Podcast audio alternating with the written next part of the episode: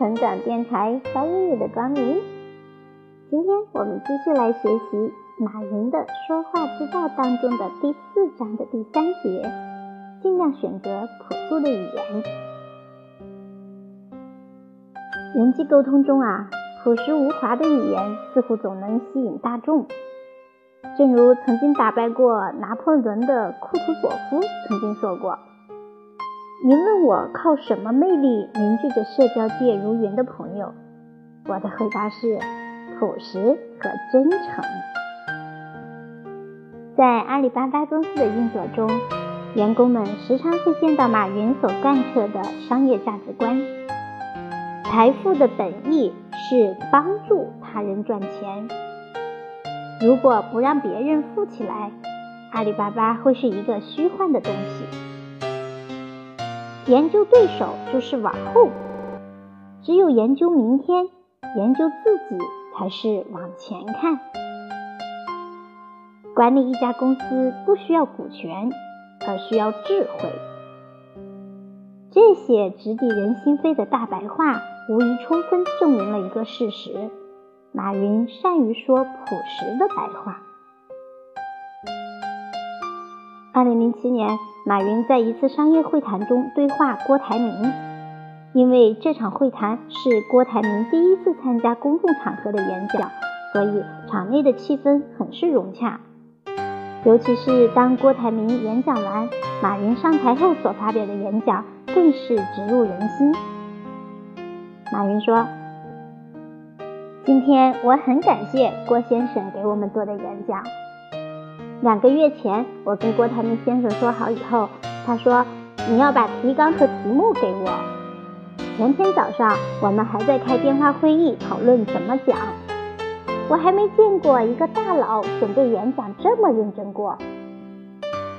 前面两次我们争论比较多一点，但是我坐在下面争论了，不断的表达自己的想法，就没有时间听。我在下面一直想。有些东西是让我感慨。第一，他感觉到成功，我自己也觉得。我不知道什么叫成功，但我知道什么叫失败。我不敢说我们是成功的。人开始承认自己成功的时候，也是开始走向失败的时候。另外一个啊，听了以后，我觉得我们两个有一个共同点。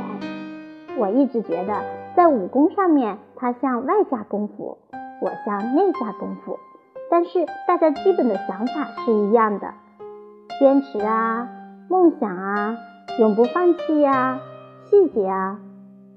大家都知道，今天凌晨两点钟，郭先生还在准备今天上午的演讲稿，他对细节的处理，包括每一个字，都是他自己在做，包括昨天晚上我们在西湖上面谈论项目。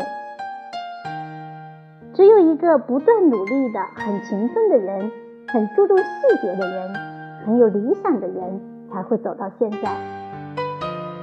我以前对郭先生的了解也是从媒体上获得的。我觉得媒体上觉得，